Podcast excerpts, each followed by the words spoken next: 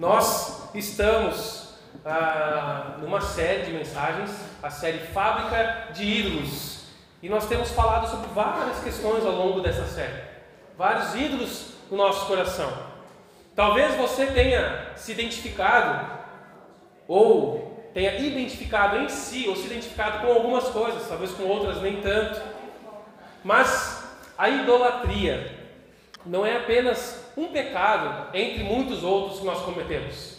Ah, nós cometemos o pecado da mentira, o pecado, ah, vários pecadinhos né, que a gente comenta, chama de pecadinhos normais, de estimação, que a gente se acostuma na nossa vida. Mas a idolatria não é apenas mais um pecado. Ela é o que há de mais fundamental no coração pecador. Ela está por debaixo, por trás, consolidado no coração do homem, de errado no coração do homem pecador.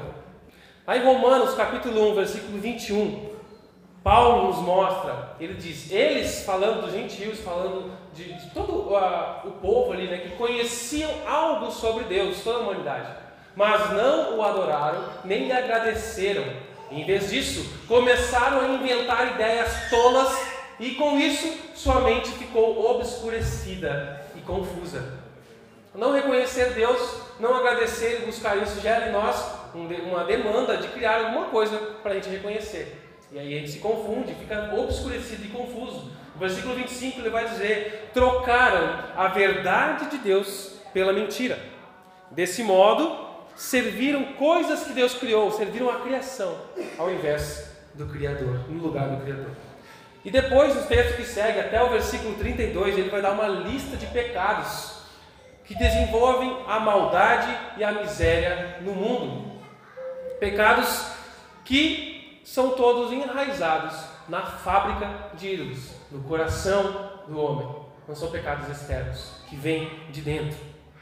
Tim Keller, o autor que nos dá a base, a inspiração para essa série, ele diz: a idolatria é sempre a razão pela qual fazemos algo errado. Idolatria é sempre a razão pela qual fazemos algo errado.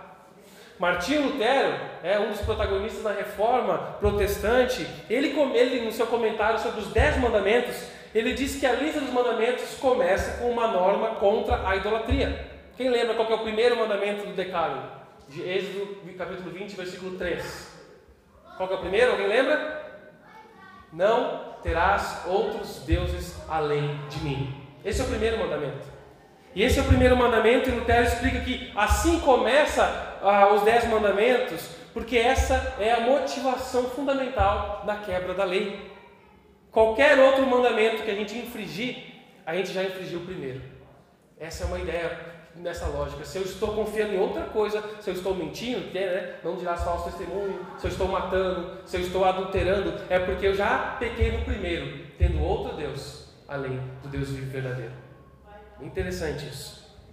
Você comete outros pecados porque você deixa de confiar no cuidado, na proteção, no suprimento, na salvação de Deus. E você acha que precisa de outra coisa a fim de ser protegido, seguro e feliz. Por exemplo, por que uma pessoa mente? Mentira, né? Um pecado tão simples. Por que uma pessoa mente? Nós não iríamos mentir a menos que algo como aprovação dos homens, a aprovação humana, é o medo, o temor ao homem, eu quero a aprovação de alguém, a reputação, para preservar minha reputação, por poder, por influência, por status, por vantagem financeira, a não ser que essas coisas todas se tornem mais importantes e valiosas para o nosso coração do que a graça e cuidado em favor de Deus.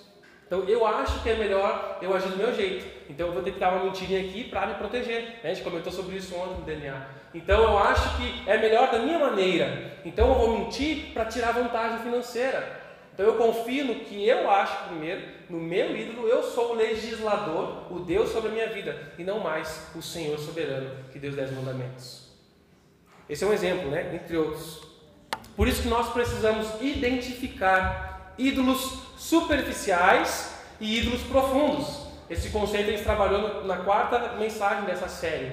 Ídolos superficiais e ídolos profundos. Quem não viu, a série está toda disponível lá na nossa plataforma. Eu recomendo fortemente, irmãos aqui da casa, se você perdeu alguma mensagem, volte lá, ouça. que é um, um, pacote completo. A série, você pode assistir os episódios aleatoriamente, mas se você assistir a série inteira, fica melhor. É um, um exemplo disso. Nós precisamos identificar ídolos superficiais e ídolos profundos, a fim de substituí-los pela confiança em Jesus.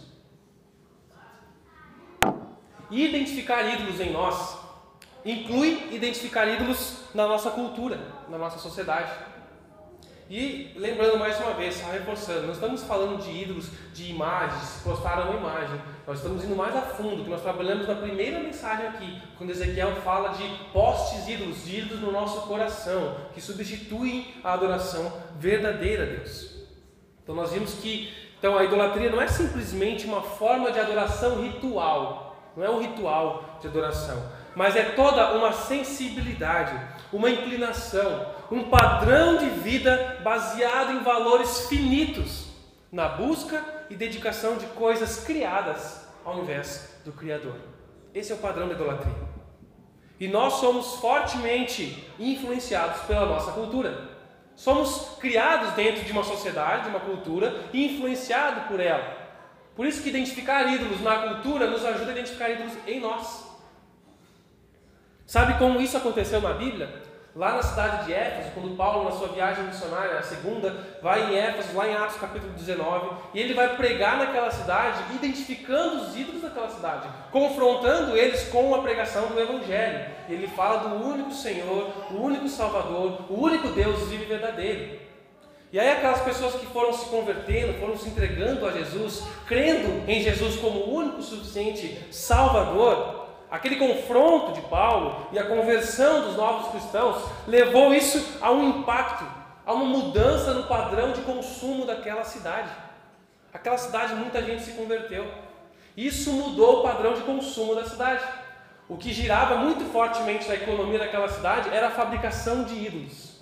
Tinham pessoas que fabricavam ídolos. E aí um cara disse: Olha, não porque eu ganho dinheiro com isso, mas em respeito à nossa deusa Artemis e o seu templo, né? não porque ele ganhava dinheiro com isso. Então não é porque eu tenho interesse nesse cargo, é pelo bem do povo, dizia ele. Então esse cara disse assim: Não dá, esses crentes aí estão mudando o padrão da nossa economia. Eles se distinguiram do resto da cidade. Mudou o padrão da cidade a pregação do evangelho. Isso gerou uma revolta nos comerciantes, está lá em Atos 19, você lê, bem interessante. Será que hoje, hoje em dia, a pregação do Evangelho aqui nessa igreja, em outras igrejas de Jesus, tem confrontado os ídolos da nossa cultura? Tem identificado e confrontado os ídolos comuns na nossa cultura? Será que tem feito isso o suficiente para nos confrontar e mudar o nosso padrão também? Nos distinguir? Será que não é por isso, pela falta de um confronto desses ídolos culturais, que muitos cristãos continuam tão semelhantes aos demais que você nem distingue quem é cristão, quem é devoto de Jesus e quem não é, porque o seu padrão de vida, seu estilo de vida é muito comum ao resto da sua cultura. Como então identificar esses ídolos? Qual é o seu ídolo fabricado no seu coração? A resposta não é tão simples como um, ah, eu tenho ou não tenho ídolos. Nós temos visto isso. Nós temos inclinações favoráveis a algum ídolo. Isso é a natureza do nosso coração, a natureza do coração carnal, do coração pecador, que precisa da redenção de Cristo e de constante transformação, porque nós somos inclinados a isso. Mas como discernir esses ídolos culturais e carnais que tentam ocupar o lugar que deve ser somente de Jesus em nossa vida, em nosso coração? Uma maneira seria olhar a nossa imaginação Avalie a sua imaginação. Tem um pensador, teólogo William Temple, que disse: Sua religião é o que você faz em sua solidão. O que significa isso? Em outras palavras, o Deus verdadeiro do seu coração é aquilo que os seus pensamentos se concentram sem o menor esforço. Quando você não tem ah, muita atividade, quando não tem uma coisa para fazer, para onde vão seus pensamentos? No que, que eles se concentram? Com o que você tem prazer de sonhar acordado? Sua imaginação. Será que você fica sonhando acordado com o seu crescimento profissional, com a sua prosperidade material, com o seu futuro novo carro, futura nova casa? Será que é com alguma pessoa, com um relacionamento, com o homem e a mulher dos meus sonhos? Será que é com uma família dos meus sonhos? E tudo parece legítimo, não estou dizendo que essas coisas são ilegítimas, né? Mas será que isso ocupa demais a nossa imaginação? Com o que você tem prazer de sonhar acordado? O que você pensa com frequência para se alegrar e experimentar conforto no seu coração? Ah, estou sofrendo aqui, está difícil, mas quando nós formos morar lá na praia, aí sim as coisas vão ser melhores. Aí gente, ah, mas quando isso? Aí você fica projetando uma necessidade real para uma imaginação futura. E você, aquilo te traz conforto. Quando aquilo acontecer? Então você dá uma dosezinha de conforto para aquela luta que você está passando.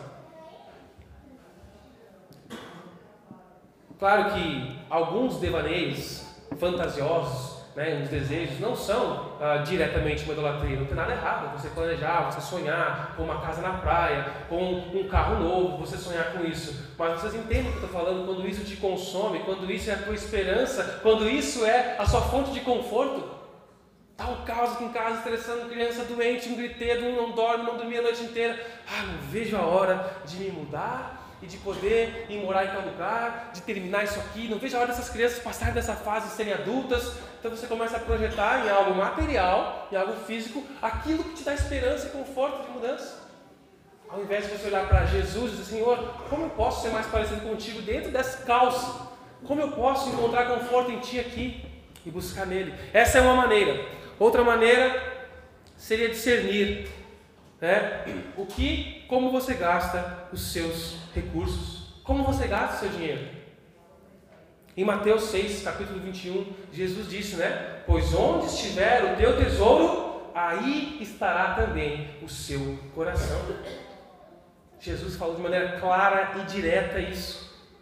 O seu dinheiro é usado com mais facilidade naquilo que é o amor supremo da sua, do seu coração. Não te dói gastar com aquilo que você ama. Não te dói. Não te dói gastar com aquilo que você ama, com seus amores. E a marca de um ídolo é você dispor dinheiro, recursos demais nele, de maneira demasiada, muitas vezes irresponsável, em detrimento às suas outras responsabilidades. E esse é um forte indicador. Paulo descreve lá em 2 Coríntios capítulo 8 isso. Se Jesus for o seu amor supremo, então você colocará recursos na obra de Deus, no ministério, na caridade, na ajuda ao necessitado, ao próximo, de forma extraordinária. Não apenas de maneira ordinária e planejada. Se esse é o amor da sua vida, você vai ter aquela disposição extraordinária para ajudar, para investir, para abençoar a obra de Deus, o reino de Deus. E a maioria de nós tem a tendência a gastar mais do que precisa em várias coisas. Em roupas, em calçados, em hobbies, em bijuteria. É, eu falo essas coisas, parece que está atacando só as mulheres, né? Roupas, joias, calçados, bijuterias, mas tem muito homem vaidoso que gasta muito com isso, isso, ou com tecnologia, como eu gostava de ficar naqueles sites da China vendo aquelas coisas inúteis que a gente nunca imaginou que um dia podia precisar, mas depois que vê, vira uma necessidade. Como eu preciso desse, desse rolinho que faz sushi. Né? Como eu preciso desse espremedor de pasta de dente aqui digital, e tu olha aquelas coisas mirabolantes, uau, que legal, quero isso. É só 15 reais e mais 15 de frete. E aí você vai, nossa, chega ali e fica lá mais um turno na sua casa, para de funcionar rapidinho. Eu fui muito tentado com isso, agora um pouco menos. Mas antes de casar eu adorava. Naquela época era o AliExpress e o Mini in the Box, outros sites da China. É, hoje é o Shopee e tem outros aí, cada vez vai, vai mudando. Mas como a gente é impulsionado esse padrão de consumo, é muito fácil gastar. E eu não estou falando de quem tem pouco ou de quem tem muito. Porque você pode gastar mal mesmo tendo pouco e pode gastar mal tendo muito. Estamos falando de proporcionalidade.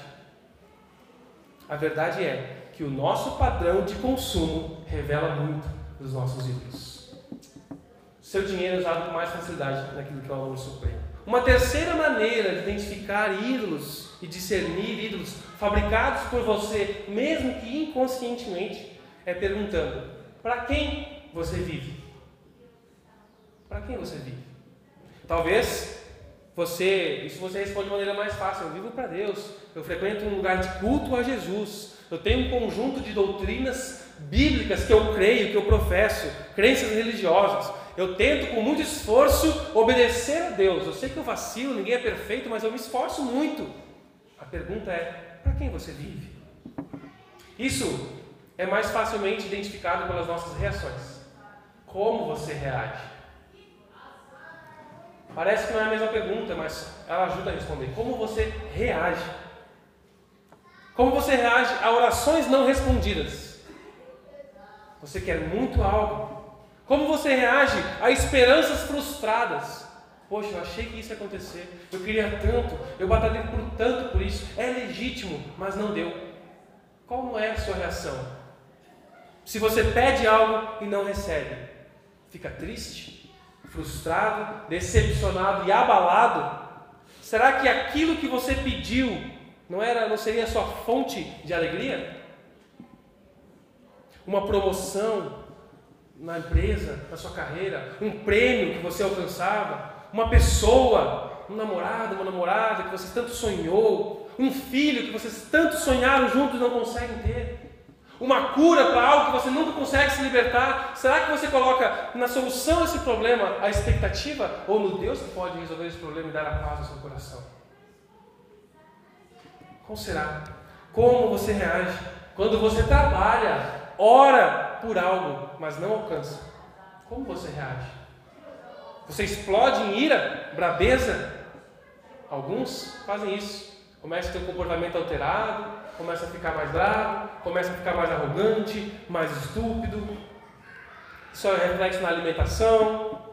Outros se retraem, outros diante de uma angústia, diante dessas expectativas, de saúde, de prosperidade, de, de crescimento. Quando isso não acontece, aquilo que você busca, e é legítimo buscar essas coisas, mas quando isso não acontece, talvez algumas pessoas se retraem, se encolhem, se isolam, se deprimem, fogem da comunhão. Quais são as suas emoções mais incontroláveis? Emoções que te levam ao medo, desespero, culpa, ira, raiva. Existe algo importante demais para você envolvido nessa história de algo que você quer? Que eu preciso ter a todo custo? Será que algo ou alguém, além de Jesus Cristo, tomou um lugar no seu coração que era só dele? A lealdade, o serviço, os anseios do seu coração e o conforto e a paz? Para quem ou para o que você se volta quando quer estabilidade, segurança e aceitação? Quando você está passando por lutas, por dificuldades, por externas, por, por depressão, por ansiedade, por insegurança, medo, no que você vai buscar estabilidade? No que você busca amenizar o seu sofrimento? Onde? Preciso viajar, preciso ter um tempo, preciso sair, preciso fugir, preciso ter meu tempo. E essas coisas são legítimas também. A gente precisa de um tempo. A gente precisa de resetar algumas coisas. Nós precisamos de pausas periódicas.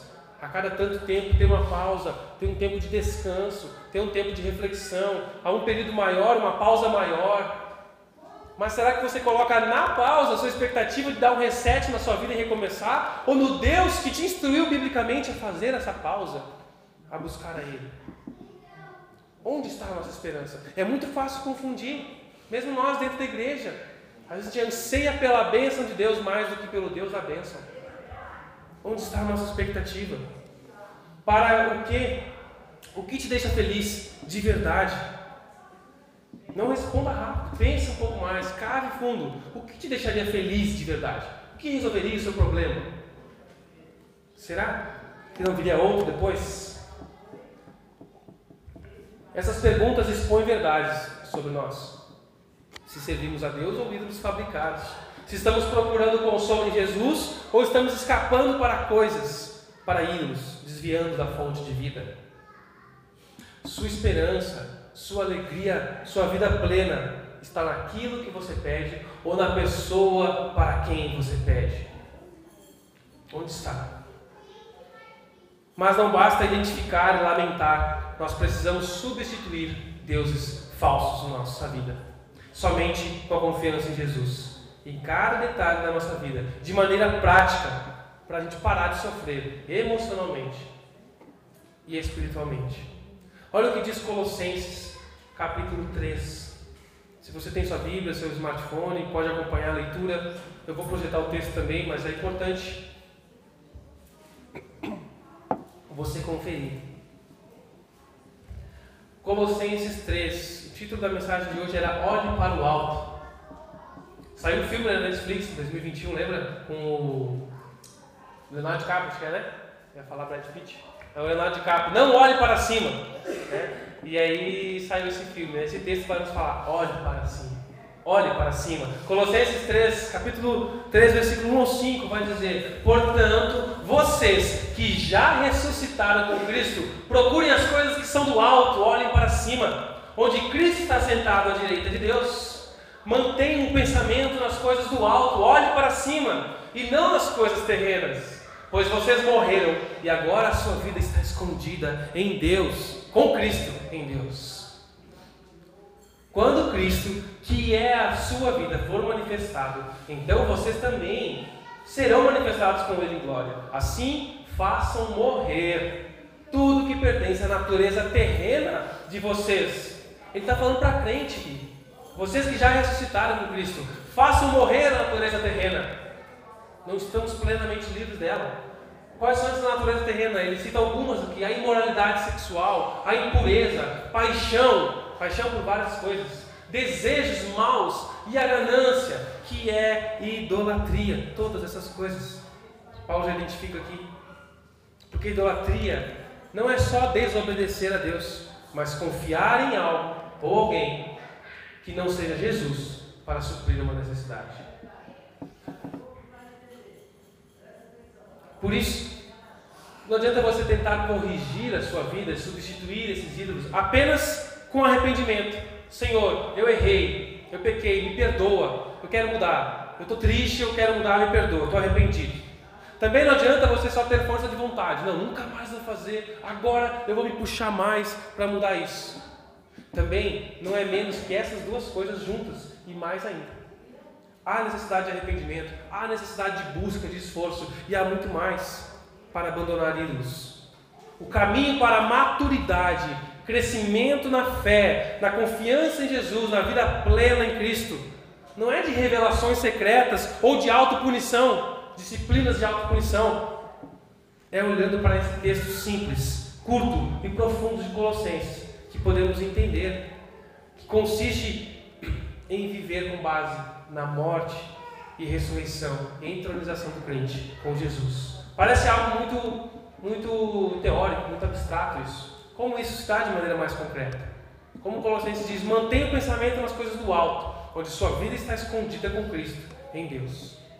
Manter a mente no alto significa apreciar, alegrar-se e descansar no que Jesus já fez. Ele já fez. Eu posso descansar. Isso vai resultar em adoração com alegria.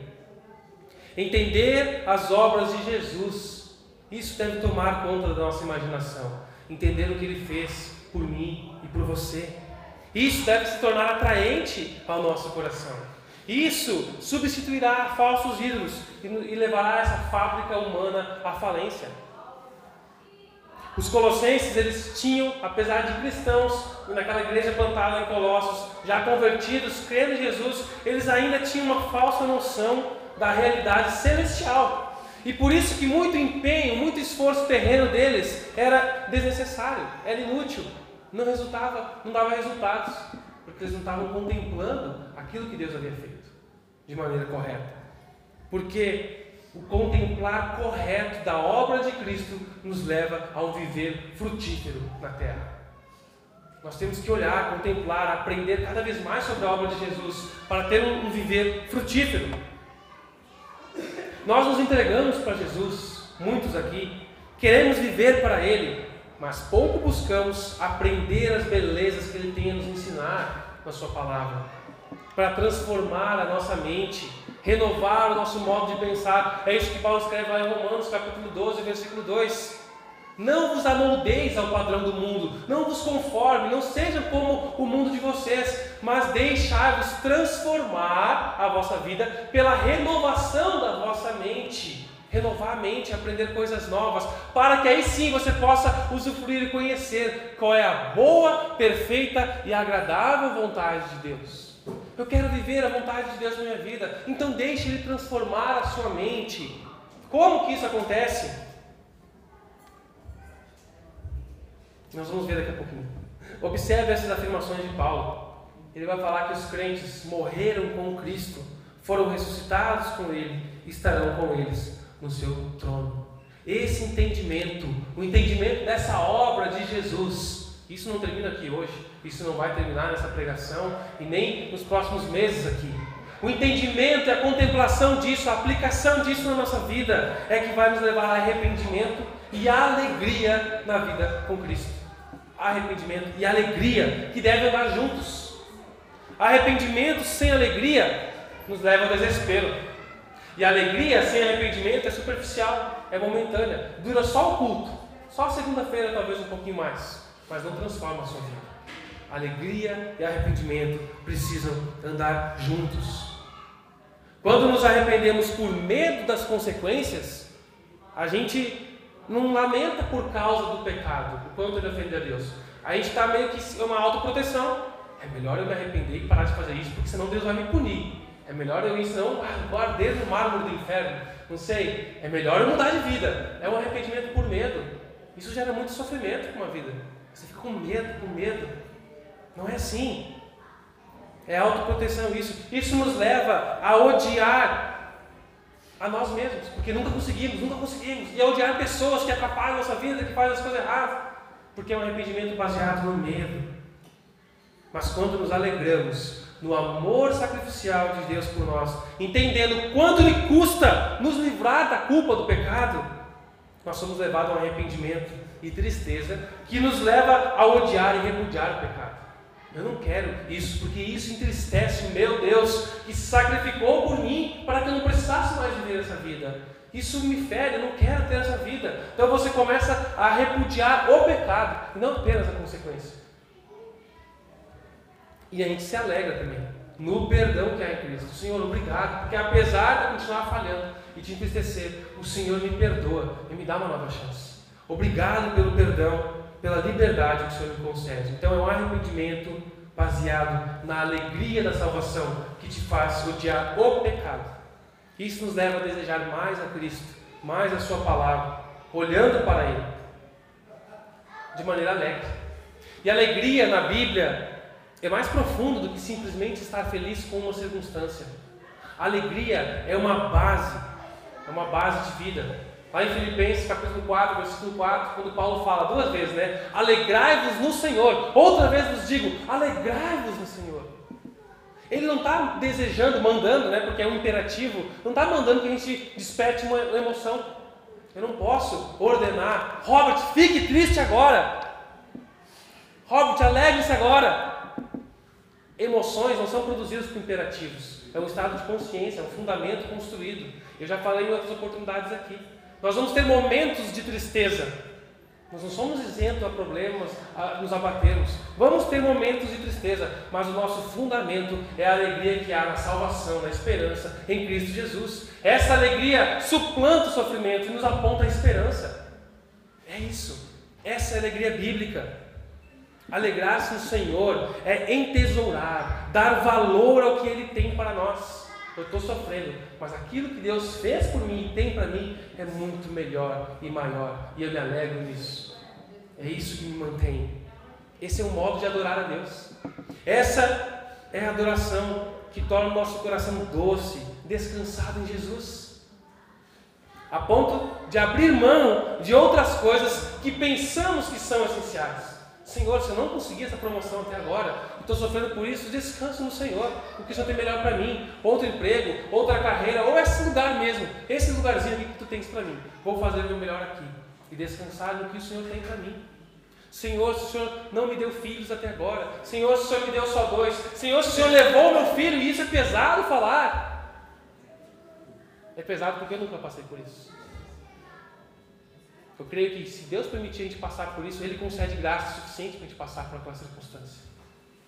Seja de morte, seja de luto, de perda, de uma casa que pega fogo, de todos os seus bens que abandona, de um país que entra em colapso, em guerra, você pega duas mudas de roupa, quando pega, coloca uma mochila e sai e foge, como nós vimos países europeus, não somente mais né, asiáticos, acontecendo isso. Quando tudo que você tem não é mais nada e só Jesus é o tudo que você tem, é você aprender a dar valor, a conhecer. Eu não desejo isso para a vida de ninguém, mas muitas vezes acontece para quem te encontra o verdadeiro valor confiança e esperança. Importa sabermos que há sempre algo mais profundo na nossa vida, cavar mais fundo.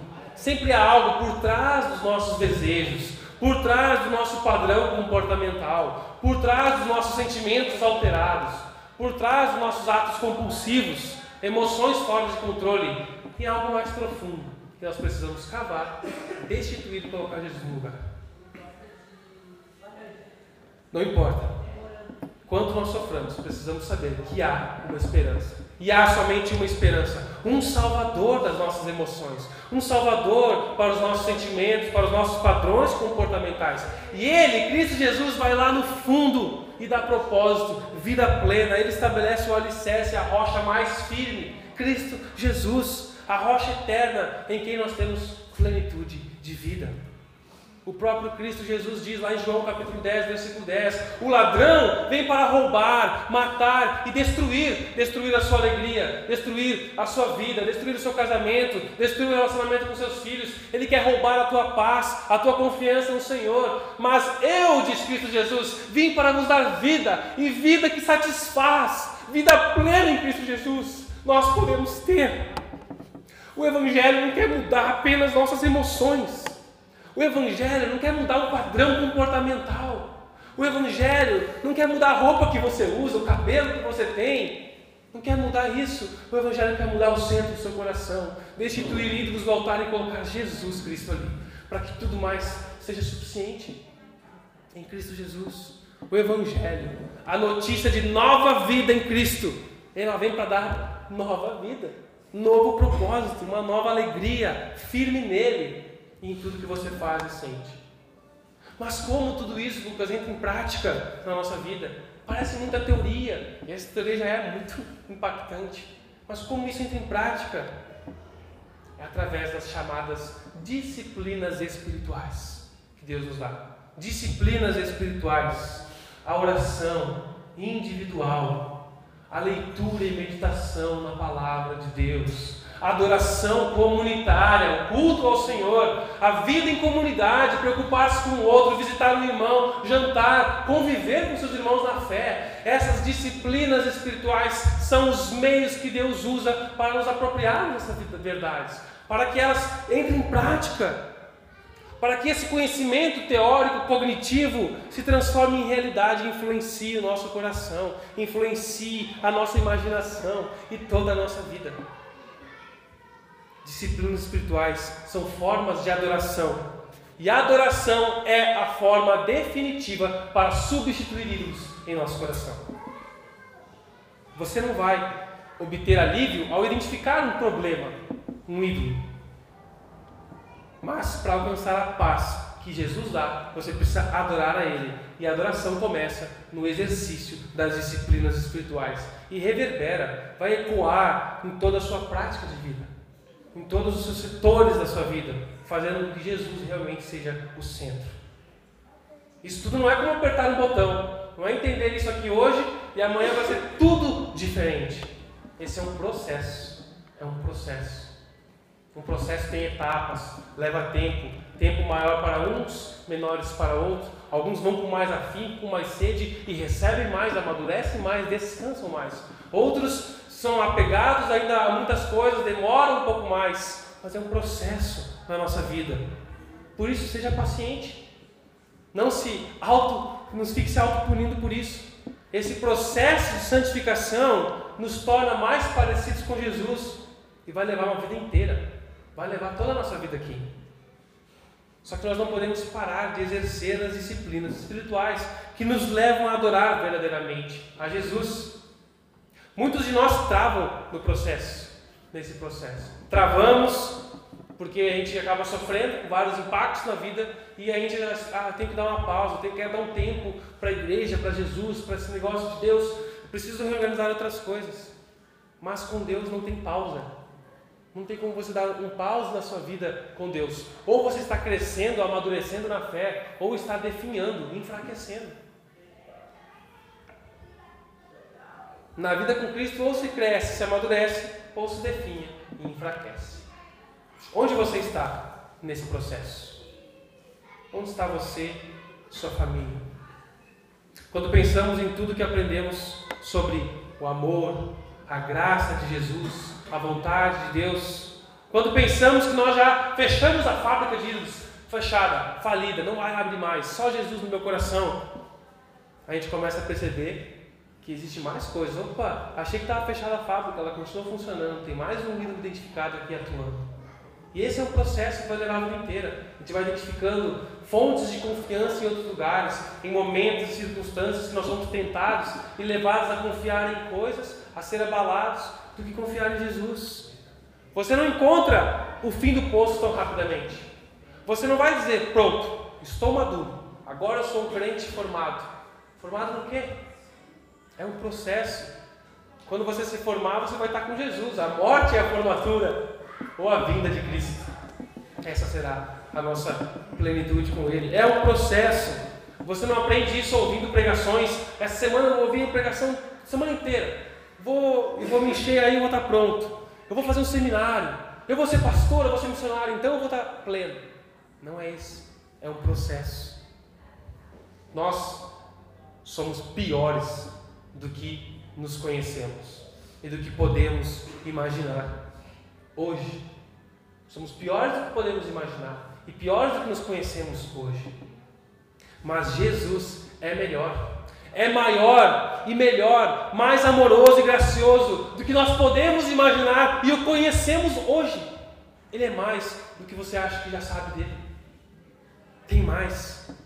Cristãos maduros, cristãos que estão amadurecendo em um relacionamento crescente com Jesus, são aqueles não são aqueles, desculpa, não são aqueles que já tiveram todos os cantos do seu, da sua casa limpa, todos os cantos do coração estão limpos, não há mais lama em mim. Jesus me tirou da lama, já tirou toda a lama de mim, estou pronto. Um cristão maduro, que está amadurecendo, é alguém que sabe que Jesus o tirou da lama, mas que volta e meia ele está encontrando resquícios de sujeira. Uma sujeirinha atrás da orelha, uma sujeirinha aqui na volta da orelha, no meio dos dedos, que a gente não percebe, mas Jesus quer tirar toda a lama de você. E esse processo vai ser um processo de santificação, de se tornar mais parecido com Jesus, de se libertar de falsos ídolos, falsas crenças, falsas expectativas e confiar e usufruir somente de Jesus. É um processo e Deus faz através das disciplinas espirituais, o relacionamento com Ele. O caminho para a liberdade da idolatria não é uma rígida obediência a regras. Você fazer resoluções no seu ano novo e a partir de agora eu vou rigidamente fazer isso. Padrões comportamentais. Não é o tipo de roupa que você usa. Não é ah, o alimento ou bebida que você ingere ou deixa de ingerir. Mas é descobrir onde colocar o coração. Esse é o processo de relacionamento com Jesus, de amadurecimento.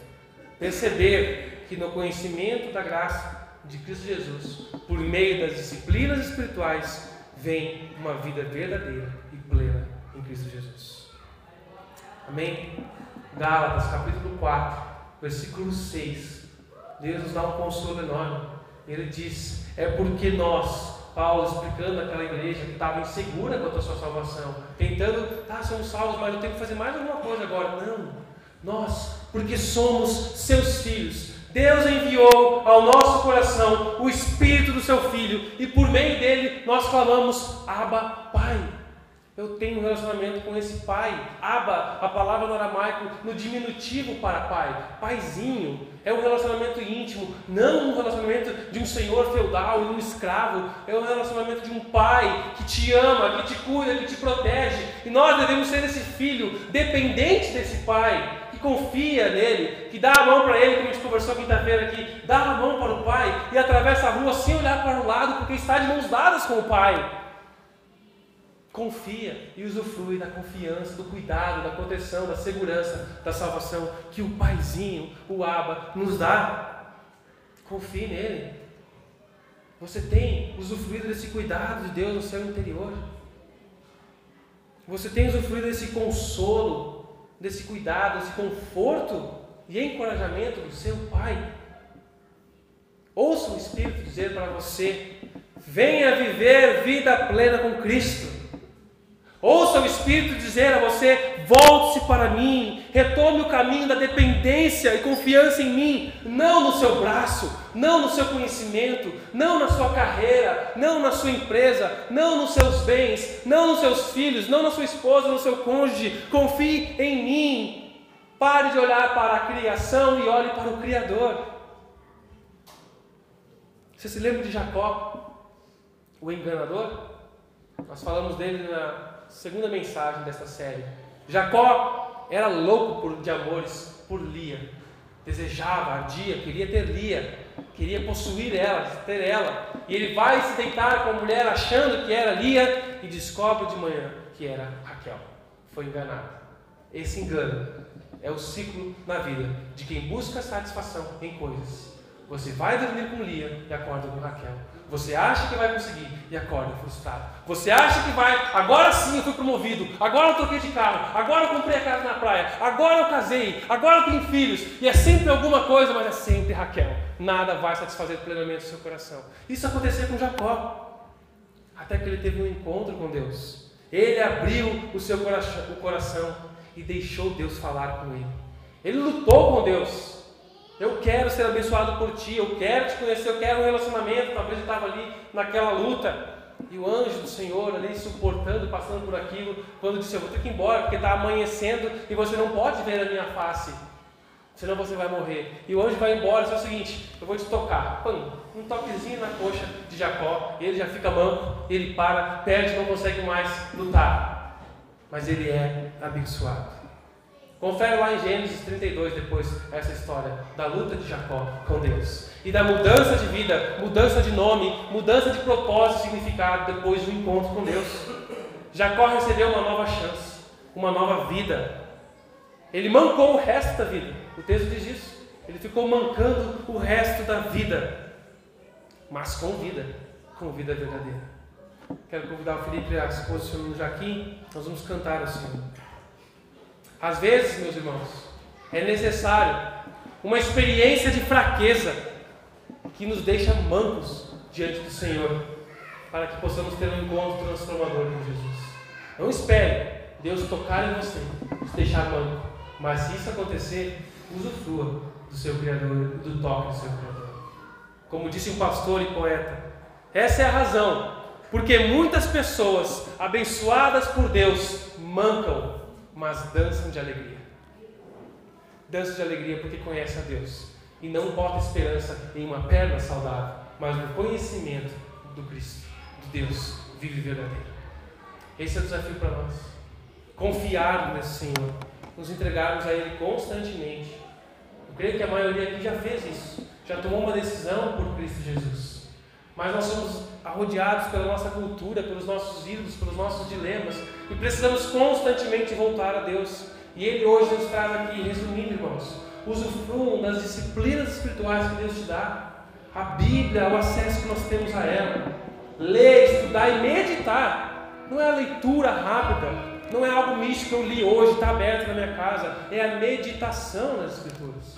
Salmo capítulo 1 fala isso. Bem-aventurado o homem que não se assenta na roda dos escarnecedores, não se detém no caminho dos pecadores, né? mas antes o seu prazer, alegria está na lei do Senhor, a palavra dele, dele, e nela medita. Não diz que ele lê de dia e de noite, ele medita nela de dia e de noite. É isso que ocupa a imaginação do salmista do Salmo 1. É isso que tem que ocupar e encher o nosso pensamento, a palavra de Deus, a sua paz, a esperança que vem daqui, de conhecer a Deus revelado aqui. Isso vai ecoar na nossa vida, no nosso casamento, nossa criação de filhos, nosso trabalho. Deixe Deus mudar o seu coração, confie nele, busque a Ele, viva, pertença a uma comunidade de fé, a uma família, dependa, colabore, acompanhe, peça ajuda, ajude outros. Isso é viver em comunidade. Esses são os meios que Deus usa para aperfeiçoar os seus escolhidos, os seus santos, o seu povo eleito, sacerdócio real. Nós somos o povo de Deus. Ele dá meios para nós nos aperfeiçoarmos nele e alcançarmos outras pessoas. Para que o amor seja a nossa marca, o amor de Jesus. E outras pessoas queiram fazer parte, e queiram fazer parte dessa família de Jesus, de esperança, de perdão e de paz. Chega de procurar na criação. Olhe para o Criador. Olhe para Jesus. Porque dele, por ele e para ele são todas